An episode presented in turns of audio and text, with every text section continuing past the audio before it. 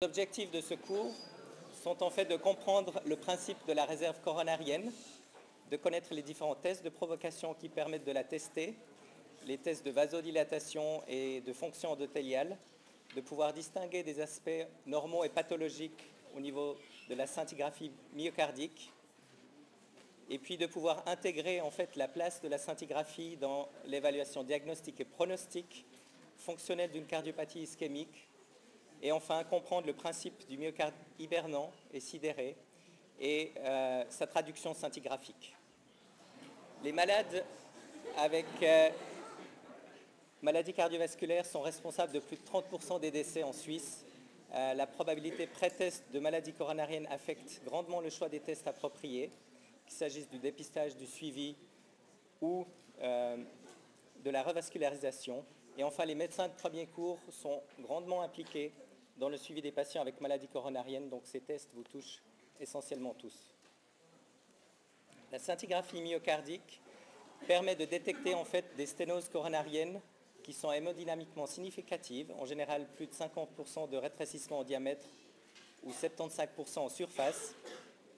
Le principe, c'est de faire un examen de repos et un examen de stress qui puisse être pharmacologique ou un exercice standard. C'est un examen très répandu avec à peu près 18 millions de procédures euh, effectuées annuellement.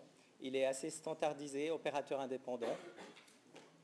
En fait, les indications, elles dépendent de la question clinique. Euh, lorsqu'on a des, des, patients qui sont asymptomatiques ou avec des symptômes angineux ou une faible probabilité de maladie coronarienne, on peut attester la présence d'athérosclérose qui est subclinique et qui permet d'évaluer en fait le risque à long terme pour le management agressif des facteurs de risque cardiovasculaire. Pour les patients qui sont à risque de maladie coronarienne, on peut, grâce à l'incétigraphie, en fait déterminer le risque d'infarctus à court terme euh, et à long terme. Les indications sont présentes dans tous les stades de la maladie athéromateuse lorsqu'il s'agit d'évaluer de façon non invasive l'effet d'une thérapie euh, et dès apparition d'une dysfonction ventriculaire, donc quand le cœur gauche ne peut plus faire ce qu'il doit faire, avec les symptômes que vous avez peut-être vus ou que vous allez voir, on peut déterminer en fait les chances d'améliorer cette fonction à l'aide d'une opération chirurgicale et de permettre de dire de quelle mesure le patient va pouvoir bénéficier de cette opération. Le principe de réserve conarienne et d'effectuer un examen de repos que vous voyez ici sur la courbe verte et de comparer cet examen de repos à un examen d'effort qui puisse être exercice, donc une épreuve d'effort euh, standard, ou un effort de stress pharmacologique qui produit en général une plus grande augmentation du flux au niveau des coronaires. Lorsqu'on n'a pas de sténose, on a un rapport qui se situe en général au-dessus de 2, c'est la réserve coronarienne. Au fur et à mesure qu'on a une sténose qui augmente en pourcentage, euh, à peu près vers 50-60%, on s'aperçoit que par rapport à un endroit où on n'a aucune sténose, le flux myocardique, lorsqu'on a une sténose de 60%, s'élève, mais de façon moindre que par rapport au myocarde qui n'est pas euh, irrigué par une sténose. Et cette différence peut être mise en évidence avec l'examen scintigraphique. Bien sûr, au fur et à mesure que la sténose augmente, la réserve coronarienne diminue, et puis ensuite, on a même des troubles de la perfusion au repos, avec euh, éventuellement de l'angine de poitrine au repos, comme vous le savez. L'évolution de la plaque athéromateuse est quelque chose de connu, vous l'avez vu probablement plusieurs fois. Lorsqu'on n'a pas de rétrécissement de la lumière ou un rétrécissement minime, on a des tests non invasifs qui sont euh, normaux, la maladie peut être cliniquement silencieuse. Et puis, quand la plaque commence à devenir obstructive, on a apparition d'engorge d'effort, des tests qui sont anormaux, et la maladie est cliniquement apparente. Le principe de détection, ici sur un examen euh, normal, on a une irrigation qui est totalement symétrique du myocarde. Ce petit rond représente une, euh, une coupe pardon, petit axe, comme on va le voir tout à l'heure, et ça présente en fait toute la partie du myocarde lorsqu'on le prend euh, vu de l'apex. Lorsqu'on n'a pas de sténose, les différentes régions sont irriguées et perfusées de manière similaire. Lorsqu'on a la présence d'une sténose, on, peut ne pas avoir aucune traduction de cette sténose au repos. Le patient n'a pas de symptômes. Et lorsque le flux myocardique augmente, les parties qui sont non irriguées par une sténose augmentent de façon tout à fait normale. Et on a une différence qui s'installe par rapport aux parties qui sont irriguées par la sténose, avec une augmentation qui est moindre, une réserve coronarienne diminuée, et la mise en évidence ici nette d'une différence de captation du radiotraceur. Cet examen, en fait, a besoin de nécessiter un test de provocation. Habituellement, il peut s'agir d'un tapis roulant ou d'une bicyclette sur stress, par stress ergométrique. Quand les patients sont incapables d'effectuer un effort euh, suffisant, on effectue un stress pharmacologique. Il y a une dernière euh, manœuvre de provocation qui est le test de la fonction endothéliale. J'y reviendrai tout à la fin. Essentiellement, c'est une procédure utilisée pour le moment en recherche. Le tapis roulant ou bicyclette ergométrique permet en fait de tester l'augmentation normale du flux myocardique pour autant qu'on puisse obtenir un effort suffisant qui est généralement considéré comme étant supérieur à 85% de la fréquence cardiaque maximale théorique pour l'âge. Euh, les contre-indications de cet effort sont, comme vous pouvez l'imaginer, la présence d'une sténose artérielle, euh, une sténose aortique, pardon, un, anévrisme de l'aorte abdominale ou des blocs de branches qui, eux, permettent, en fait, euh, font apparaître une hypoperfusion septale due au trouble du rythme, avec, comme vous le savez, la perfusion qui se fait pendant la diastole. On peut avoir une perfusion qui est diminuée au niveau du septum, qui se contracte euh, de façon retardée. Le stress pharmacologique fait appel à des euh, médicaments dont vous avez peut-être encore euh, quelques souvenirs pour la pharmacologie ou que vous allez voir si vous ne les avez pas vus. Il s'agit du dipyridamol, qui est en fait un ancien antihypertenseur et qui permet en fait d'inhiber la recaptation et la démination de l'adénosine, ce qui provoque une vasodilatation au niveau coronarien. En fait, le principe est d'agir sur le récepteur A2A à l'adénosine ce qui provoque cette vasodilatation coronarienne, mais aussi périphérique, ce qui provoque deux, trois effets secondaires. Malheureusement, l'adénosine euh, a d'autres euh, récepteurs, le A2B et le A1, qui sont situés au niveau des poumons et des cellules euh, génératrices du rythme cardiaque, ce qui, peut provoquer des bronchospasmes et des blocs atrioventriculaires. Les contre-indications de ces médicaments sont l'asthme ou le bloc AV du deuxième ou troisième degré, ainsi que l'utilisation de xanthine, qui est le thé ou café, moins 12 heures auparavant, ces produits étant des antagonistes euh, de l'adénosine ou du dipyridamol, ce qui empêcherait une vasodilatation correcte de se faire. Le stress pharmacologique peut aussi être utilisé et effectué comme on le fait avec l'échocardiographie de stress, avec la dobutamine qui provoque une stimulation en fait directe des récepteurs bêta 1 euh, dans une moindre mesure bêta 2 et alpha 1, avec augmentation en fait de la fréquence cardiaque. C'est comme si vous faisiez un effort, de la tension artérielle et de la contractilité myocardique. On peut, euh, lorsque le patient ne présente pas une augmentation suffisante de la fréquence cardiaque, rajouter un petit peu d'atropine, ce qui permet d'augmenter encore euh, la fréquence cardiaque pour obtenir cette fréquence de 220 moins l'âge du patient à 80 5%. Les contre-indications sont l'infarctus récent du myocarde et la sténose aortique, ainsi que l'anévrisme de l'aorte abdominale. On peut combiner ces, euh, différents stress, euh, ce qui permet en fait de diminuer les effets secondaires des vasodilatateurs avec une redistribution de la circulation sanguine euh, lors du stress, et ce qui permet d'améliorer la tolérance du patient. Ça permet d'améliorer aussi la qualité d'image. Les performances diagnostiques de ces différents stress, vous n'avez pas besoin de retenir ces, chiffres, mais elles sont identiques euh, qu'on utilise l'exercice, l'adénosine, dipyridamol ou de butamine. C'est équivalent. Il y a de futurs agents pharmacologiques en cours de développement euh, qui sont beaucoup plus spécifiques du récepteur A2A et que vous allez peut-être voir arriver quand euh, vous serez en clinique. les phases 3 sont en cours, il y a beaucoup moins d'effets secondaires pour les patients.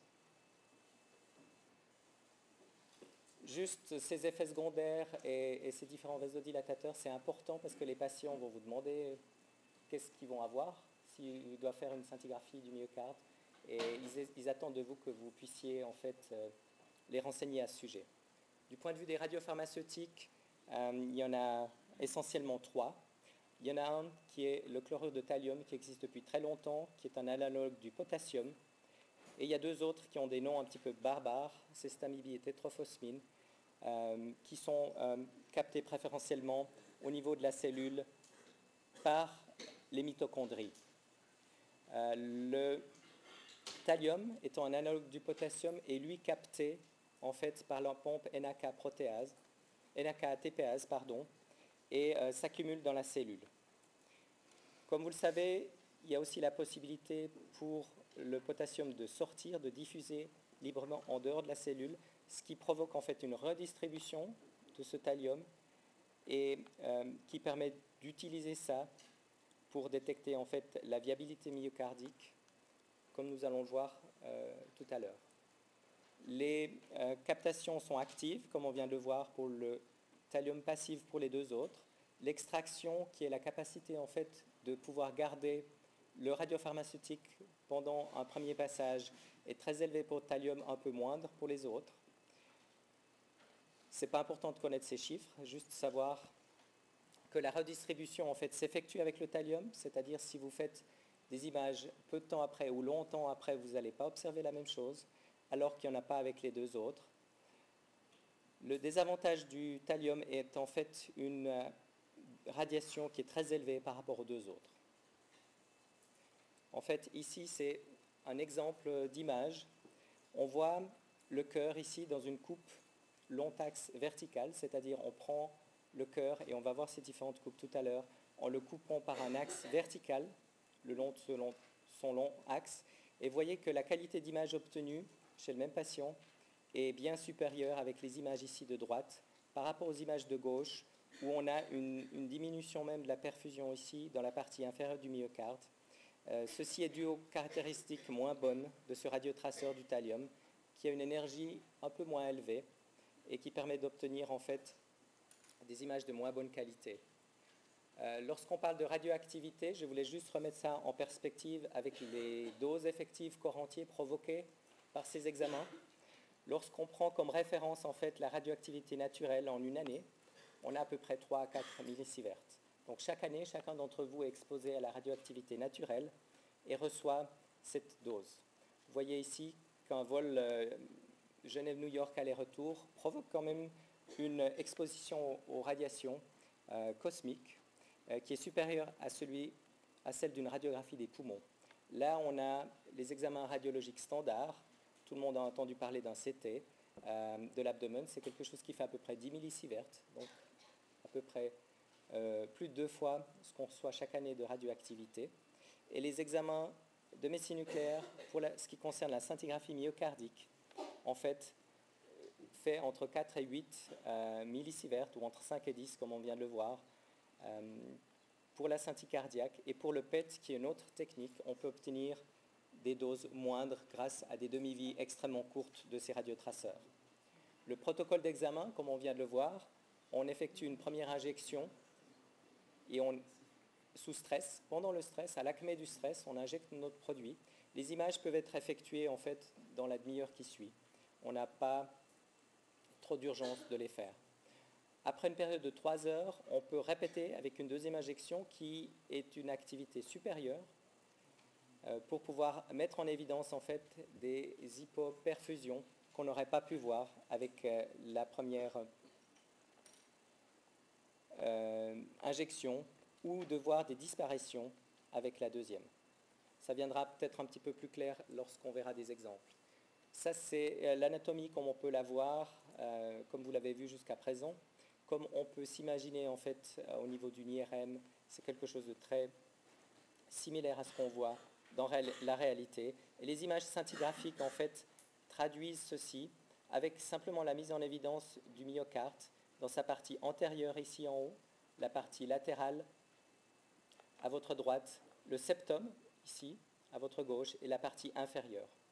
Les autres coupes en fait comme je vous l'ai montré tout à l'heure, sont la coupe long axe verticale, vous imaginez, et euh, la coupe long axe horizontale avec euh, des coupes qui sont présentées en fait le septum ici à votre gauche, la partie latérale à votre droite.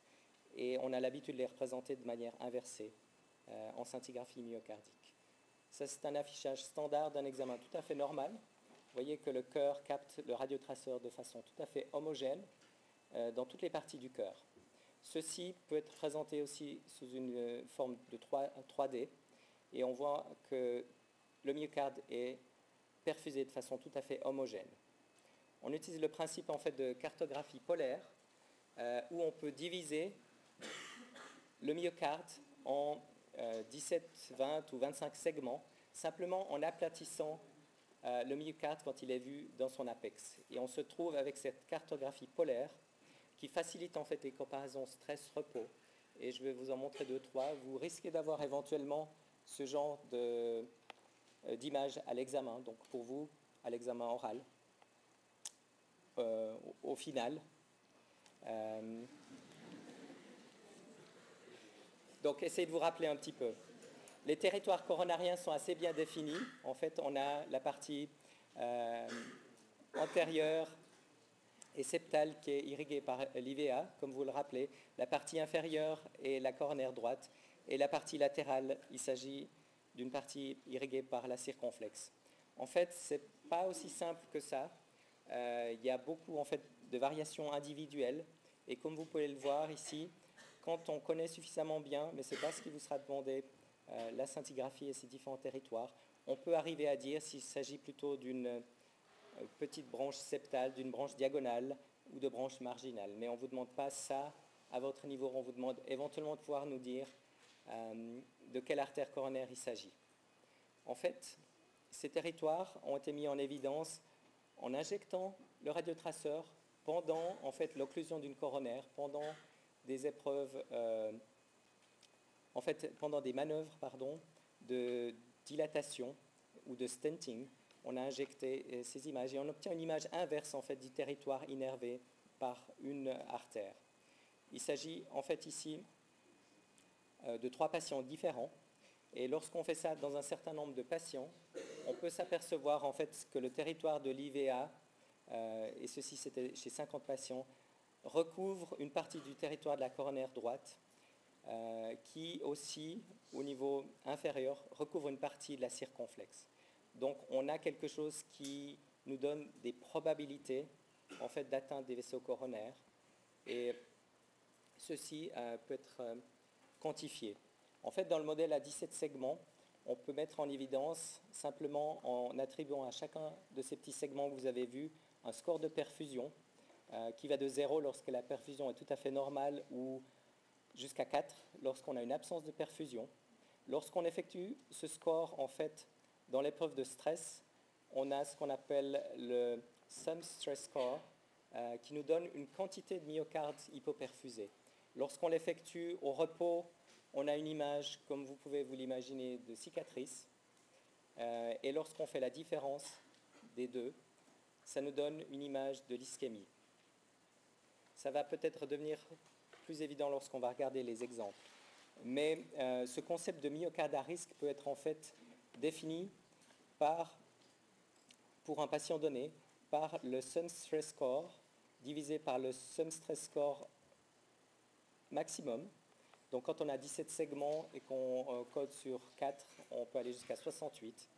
Et la perfusion peut ainsi être décrite, elle peut être qualifiée de normale lorsqu'on a des scores inférieurs à 3, de discrètement anormal, des scores de 3 à 6, modérément anormal, en fait, là, les scores deviennent importants, 7 à 9, avec à peu près 10% de myocarde atteint, et sévèrement anormal, avec plus de 15% de myocarde atteint. Ces examens peuvent être réalisés en fait euh, et acquis de façon synchronisée avec le rythme cardiaque, ce qui permet de mesurer et de visualiser, comme on va le voir, les volumes euh, télédiastoliques, télésystoliques et de calculer la fraction d'éjection. Euh, ceci est un exemple clinique d'un patient qui avait présenté en fait ici, comme vous pouvez le voir sur la première ligne du haut, un examen de stress qui montre une hypoperfusion dans la région inférieure latérale. Et lorsqu'on compare ceci à l'examen de repos, on s'aperçoit qu'il n'y a pas trop de différence. Donc vous imaginez en fait euh, de quoi peut souffrir le patient. Euh, il a une hyperperfusion qui ne se modifie pas lorsqu'on stresse, mais qui est impressionnante et qui prend une bonne partie du myocarde dans sa partie inférieure. En fait, la cartographie polaire nous aide ici pour bien comparer les différences éventuelles. On s'aperçoit qu'elles sont très faibles.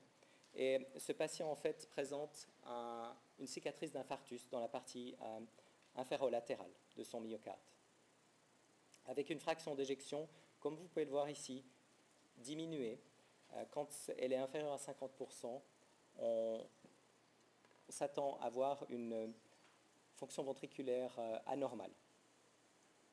En fait, comme je vous l'ai montré, on fait l'acquisition de façon synchronisée avec le rythme cardiaque et on peut mettre en évidence ces différents volumes et ces différentes diminutions de fraction d'éjection. On peut le faire aussi de façon euh, tridimensionnelle.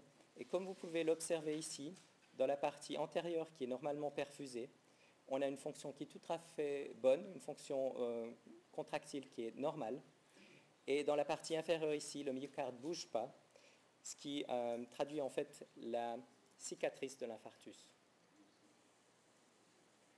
Il s'agit ici d'un autre cas d'une patiente diabétique euh, qui avait présenté en fait des douleurs et qui présente ici, comme vous pouvez le voir, qu'une minime portion de myocarde récent euh, actif ici. Le reste, la bonne partie du myocarde est totalement hypoactif, sans modification par rapport aux images ici en fait, euh, et il s'agit d'une cicatrice aussi d'infarctus qui est euh, très étendue. On peut ici, pour, je ne sais pas si c'est vraiment évident, mais je crois que ça l'est, euh, on peut voir ici une petite différence avec un peu plus de couleur violette dans ce territoire que dans ce territoire-là sous stress, ce qui nous dénote une minime, en fait, ischémie de stress. On va revoir ce patient tout à l'heure par rapport à la présence de myocarde hibernant. Ces images peuvent être euh, en fait superposées avec des images euh, des coronaires et on s'aperçoit ici qu'il s'agit bien de l'IVA qui est touché avec une cicatrice impressionnante et une toute petite partie en fait de myocarde viable encore irriguée par la circonflexe. Euh, l'artère coronaire droite étant aussi fortement touchée. On s'aperçoit aussi que le myocarde est dysfonctionnel avec une euh, fraction d'éjection qui est nettement diminuée pour ce cas-là, et un myocarde qui bat encore un petit peu euh, ici dans la partie antérieure, mais dans les autres parties qui présentent une euh, hypokinésie globale en fait. Cette patiente présentait en fait, comme vous pouvez le voir ici, une lésion sévère sur l'IVA, ici à gauche, et puis sur la droite, aussi une lésion sévère sur l'artère coronaire droite, avec euh, la présence de collatéral. Le troisième patient, je pense que vous n'aurez pas trop de, soucis à vous convaincre que ce patient présente une perfusion tout à fait normale au repos et une perfusion tout à fait anormale à l'effort, avec ici sur l'imagerie polaire la présence d'une hypoperfusion en fait inférieure au repos. Euh, pardon, ces deux, euh, ces deux labels sont inversés. Je vais corriger ça. Il s'agit bien ici de l'image de repos à droite et d'image euh, de stress à gauche. Je suis désolé pour ça. et cette patiente présente en fait une ischémie myocardique patente. Avec ici, comme vous pouvez le voir, la présence au niveau inférieur d'une hypoperfusion. Et la présence d'un trouble de la contraction ventriculaire à l'effort seulement et pas au repos dans ce territoire. En fait, les indications à la scintigraphie euh, sont pour le diagnostic d'ischémie myocardique chez les patients asymptomatiques sélectionnés, parce qu'on sait que jusqu'à 20% des diabétiques peuvent présenter une ischémie silencieuse et euh, permet d'évaluer aussi la perfusion chez les patients qui sont symptomatiques, qui ont des euh, symptômes d'angor.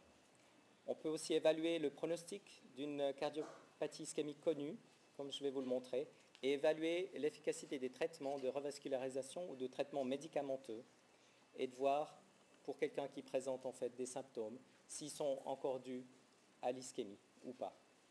On sait que la probabilité pré-test de cardiopathie ischémique euh, peut être obtenue par l'anamnèse. Si les patients présentent des douleurs euh, typiques ou atypiques, on sait qu'en général, les douleurs atypiques ont moins de probabilité pré-test d'avoir une maladie coronarienne. Et euh, cette probabilité est aussi inférieure chez les femmes et varie en fonction de l'âge. Donc on peut dire avec certitude chez un homme ou une femme entre 60 et 69 ans qui présente des douleurs typiques qu'il s'agit probablement d'une maladie coronarienne, alors que dans ces trois catégories, même chez les femmes qui présentent des douleurs typiques lorsqu'elles sont jeunes, la présence d'une maladie coronarienne n'est pas sûre à tous les coups. La scintigraphie myocardique, et ça c'est le théorème de Bayes, je vous en fais grâce, mais la euh, scintigraphie myocardique est essentiellement utile pour euh, des faibles à haute probabilité, entre 10 et 90% de prévalence de la maladie coronarienne. Elle permet de bien faire la différence lorsque quelqu'un présente des douleurs qui peuvent être typiques ou atypiques, en présence d'une scintigraphie qui est positive pour une ischémie ou une maladie coronarienne, le test pourra être considéré euh, positif et lorsque c'est négatif, il pourra être considéré négatif de la même façon, lorsque la probabilité est quand même haute, si le test est tout à fait normal, la probabilité d'une euh, maladie coronarienne peut être euh, faible et elle peut être exclue. Les performances diagnostiques en termes de sensibilité et spécificité, il faut savoir que la scintigraphie est à peu près l'équivalent de l'échographie, euh, le PET étant un petit peu meilleur. Et euh, elles sont de toute façon euh, nettement meilleures, ces sensibilités et spécificités, que ce qui peut être obtenu avec un examen conventionnel ergométrique, un ECG d'effort. Souvent, les patients ont aussi des troubles du rythme, euh, ce qui rend l'ECG ininterprétable, ou ne peuvent pas faire un examen suffisamment poussé, avec une performance suffisamment poussée pour être considéré comme produisant un stress significatif. Prédiction des événements cardiovasculaires peut se faire à l'aide de la scintigraphie. En fait, vous voyez ici le taux d'événements cardiovasculaires par année en fonction des résultats de la scintigraphie. Il faut juste se rappeler que lorsqu'une scintigraphie normale est normale, le taux est très faible, il est inférieur à 1%. Et ce taux augmente en fait en fonction de l'étendue et de la sévérité des défauts qui sont constatés sur la scintigraphie. Euh, ici, je vous montre en fait en fonction de la grandeur des défauts scintigraphiques, on a un taux d'événement cardiaque qui augmente, le taux d'hospitalisation aussi, et le nombre total des hospitalisations plus événements cardiaques augmente aussi. Donc la grandeur du défaut scintigraphique permet de prédire en fait le risque présenté par le patient. L'étendue euh, et euh, la sévérité des défauts permet aussi de prédire l'événement sans survie, avec ici, vous voyez, pour une scintigraphie qui est normale, des taux qui sont très faibles, et c'est ce qu'il faut vous rappeler, la courbe normale ici. Euh, ensuite, en fonction du degré d'anomalie, le taux euh, augmente et peut aller jusqu'à euh, quelque chose comme 10% annuel, ce qui est un taux en fait d'événements cardiovasculaires très élevé. En fait, la scintigraphie permet de déterminer le choix du traitement optimal pour un patient donné. On sait en fait, avec ces deux courbes, que le traitement médicamenteux, euh, lorsqu'on l'applique à des myocardes qui sont touchés euh, de façon extensive, le traitement médicamenteux donne de moins bons résultats que le traitement par revascularisation. Ceci, c'est quelque chose qui est connu. A l'inverse, lorsqu'on a très peu de myocardes, donc sur la partie gauche de ce graphique, lorsqu'on a très peu de myocardes ischémique. On sait que le traitement par revascularisation provoque plus d'effets secondaires que le traitement médicamenteux. Donc il y a une limite, ce qui correspond à peu près à 10% de myocarde ischémique, lorsque le traitement par revascularisation est meilleur que le traitement médicamenteux, et ceci peut être déterminé à l'aide de la scintigraphie.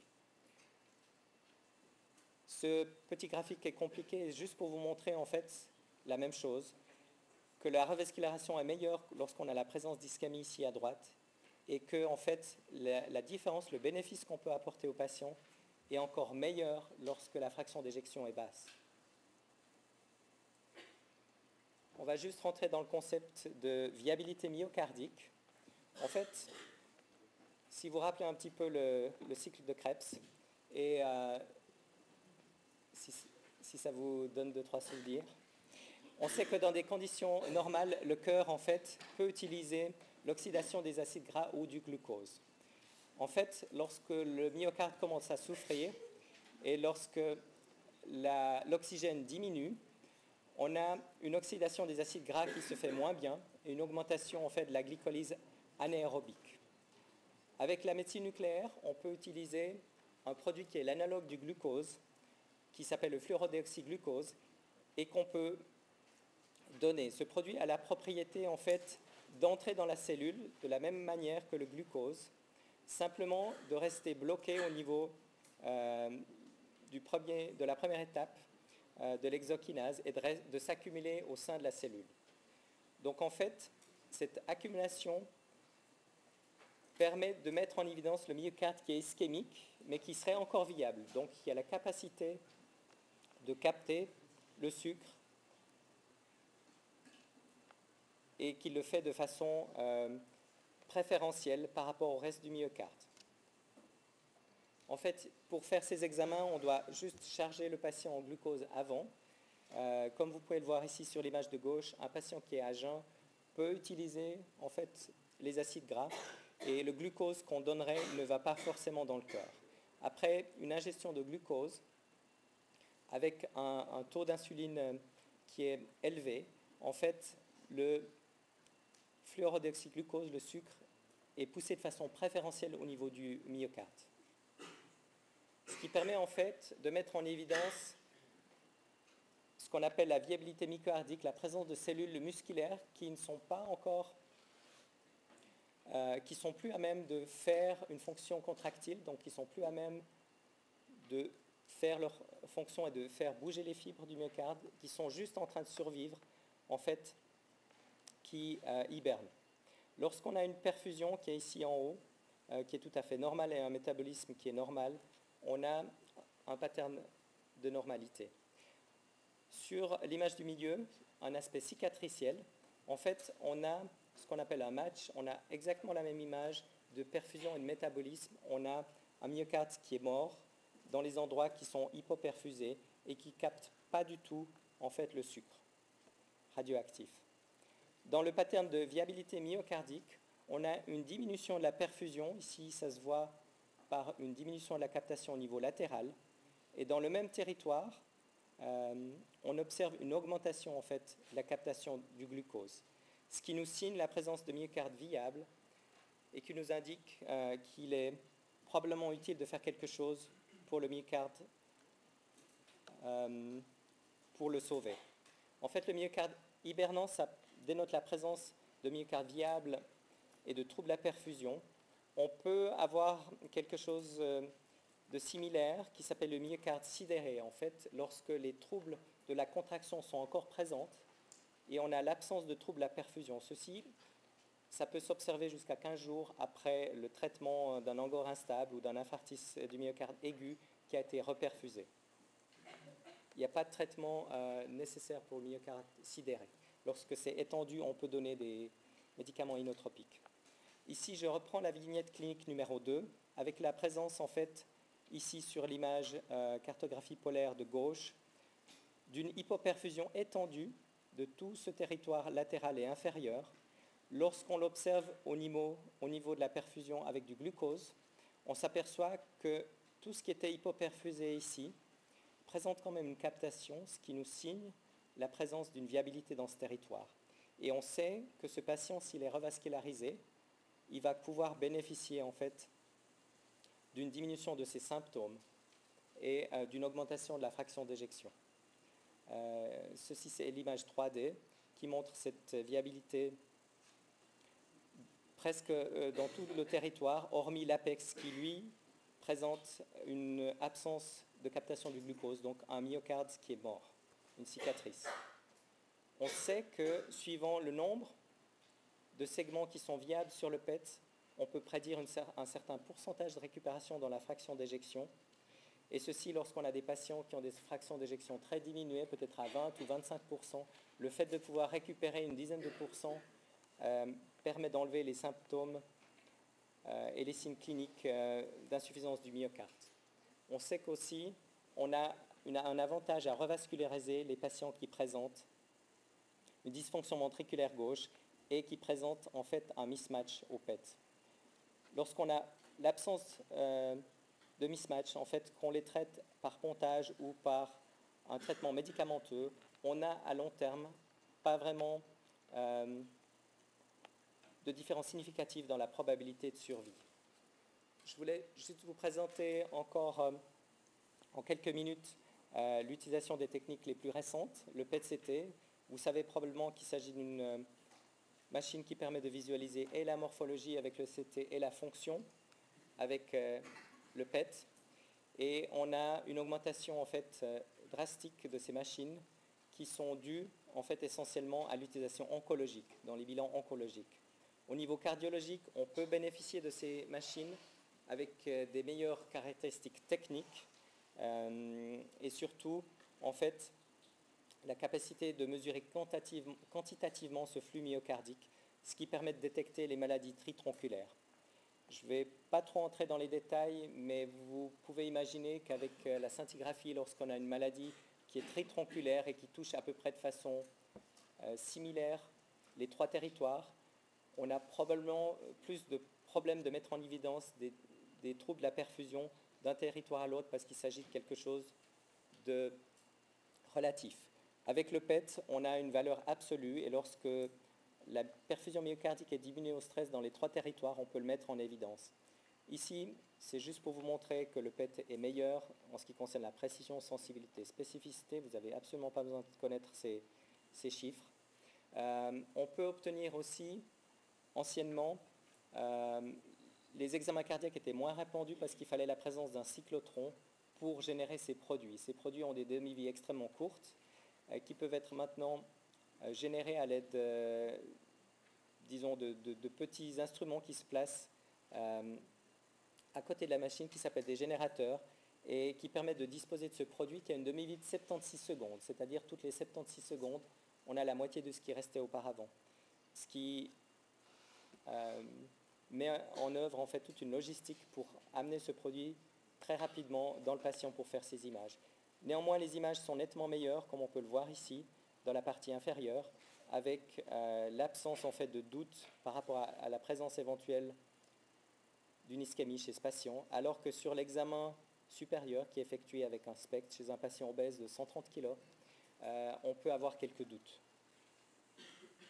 En fait, ceci est pour illustrer la présence de maladies tritronculaires chez un patient qui était diabétique, euh, qui présentait une insuffisance myocardique. Et sur cet examen qui met en évidence en fait un PET, on peut éventuellement se douter de la présence d'une petite ischémie de stress dans cette partie antérolatérale, alors que si on calcule de façon quantitative la réserve coronarienne en divisant le flux myocardique à l'effort par celui du repos, on s'aperçoit que tous ces chiffres sont diminués avec euh, des chiffres qui sont en dessous de 2, euh, voire même ici au niveau latéral une absence d'augmentation de la perfusion à l'effort. Et ceci en fait a révélé une maladie coronarienne tritronculaire sévère. Ces scanners permettent de mettre en évidence en fait et de superposer euh, la fonction et la morphologie. Comme vous le savez, on peut avoir des euh, CT angio qui donnent une bonne imagerie des vaisseaux distaux euh, et qui peuvent être superposés en fait à nos images effectuées en médecine nucléaire. On met ici en évidence la présence d'une hypoperfusion euh, sévère de la partie antérieure ici, dans ce myocarde, avec la présence en fait d'une sténose au niveau de l'IVA, qui est bien mise en évidence ici sur euh, l'examen angiographique. Ces images permettent en fait de prendre des décisions cliniques avec ici la présence d'un pont myocardique et d'une artère qui passe dans ce pont myocardique, comme on peut le voir ici sur l'image du milieu, l'IVA. et la présence d'une petite diagonale en fait qui passe par-dessus et qui, à son origine, a une petite plaque calcifiée. Lorsqu'on regarde sur l'image de droite, on voit qu'il y a une ischémie de stress qui est due à la petite diagonale et pas au pont myocardique comme on aurait pu le penser. Ce patient aurait éventuellement bénéficié euh, d'un stent en fait au niveau de la diagonale, mais il n'aurait probablement pas bénéficié pour ses symptômes euh, d'une opération qui aurait visé à enlever ce pont euh, myocardique. En fait, lorsqu'on a la présence de plusieurs sténoses, ces techniques permettent de mettre en évidence quelle est la sténose qui provoque les symptômes du patient, avec ici la présence sur l'angiogramme des coronaires à droite de deux sténoses au niveau de l'IVA et d'une diagonale, et sur l'imagerie en fait de fusion, euh, la visualisation des troubles de perfusion dus à la diagonale et pas à l'IVA. En fait, euh, je vais vous parler encore dans les trois minutes qui restent euh, de dysfonction endothéliale, qui est pour le moment un test utilisé en recherche, qui pourra éventuellement intervenir en clinique. Euh, et ce test de dysfonction endothéliale permet de mettre en évidence en fait des euh, comportements anormaux au niveau très précoce euh, du développement de l'athérosclérose, avec en fait la mise en évidence de troubles au niveau des vaisseaux avant que la plaque rétrécisse la lumière. Et en fait, ces tests de dysfonction endothéliale s'effectuent avec euh, un test de provocation qui s'appelle le test au froid, qui est en fait de plonger un membre, qui peut être la main ou, un pied, dans l'eau glacée pendant deux minutes. Je ne sais pas si vous avez déjà essayé de faire ça, deux minutes c'est long dans ces conditions. Euh, c'est quelque chose qui fait assez mal. Le but de ce test est en fait de provoquer une stimulation adrénergique euh, qui va augmenter le flux au niveau du myocarde le flux, quand il est augmenté au niveau des cellules endothéliales, euh, provoque en fait une libération de NO. Et cette libération de NO dans un, environnement normal, en fait, provoque une vasodilatation, une relaxation des cellules musculaires lisses et conduit à une augmentation en fait, du flux myocardique. On a une réponse normale au test au froid. Lorsqu'on commence à avoir une biodisponibilité diminuée, en fait du NO, euh, qui peut être diminuée avec tout stress oxydatif, qui peut diminuer à cause de, troubles euh, au niveau des lipides euh, ou, d'autres. En fait, on a une biodisponibilité moindre du NO et ça provoque une vasoconstruction, donc une diminution du flux myocardique dans ce test. Et en utilisant euh, le PET, on peut mettre en évidence la présence des dysfonctions endothéliales, qui est en fait un marqueur très précoce euh, d'événements cardiovasculaires. Et ceci peut être mis en évidence même chez des fumeurs qui, peuvent avoir votre âge euh, et présenter aucun trouble, aucun rétrécissement en fait, de leur myocarde, qui peuvent avoir des tensions et un cholestérol tout à fait normaux. Euh, et chez ces gens-là, on peut mettre en évidence, chez les fumeurs, comme c'est démontré ici, une diminution en fait de l'augmentation qui serait normalement attendue dans euh, le test au froid. Et ceci permet, et c'est la seule euh, technique qui permet de le faire actuellement de façon in vivo chez l'homme et de façon non invasive. Donc ceci peut être utilisé pour mettre en évidence des développements très précoces et peut être utilisé comme marqueur pour euh, vérifier l'effet de certains médicaments. Euh, ces, techniques ont été utilisées en fait pour mesurer l'effet bénéfique des statines chez les, hyper, euh, chez les patients présentant une hyperlipidémie. En fait, ceci, comme vous, avez, vous savez peut-être, il y a beaucoup d'universités qui mettent sur pied leurs cours disponibles sur Internet. Et puis ça, c'est quelque chose qui, est, qui essaye d'être fait dans ce cours. Donc ce cours sera disponible en fait dès demain sur iTunes pour ceux qui ont ça. Euh, et vous pourrez revoir les choses s'il y avait des, des choses qui n'étaient pas claires, ou vous aurez aussi à disposition en fait le support PDF. Voilà, je vous remercie de votre attention, je réponds à vos questions si vous en avez. Je vous souhaite une bonne journée.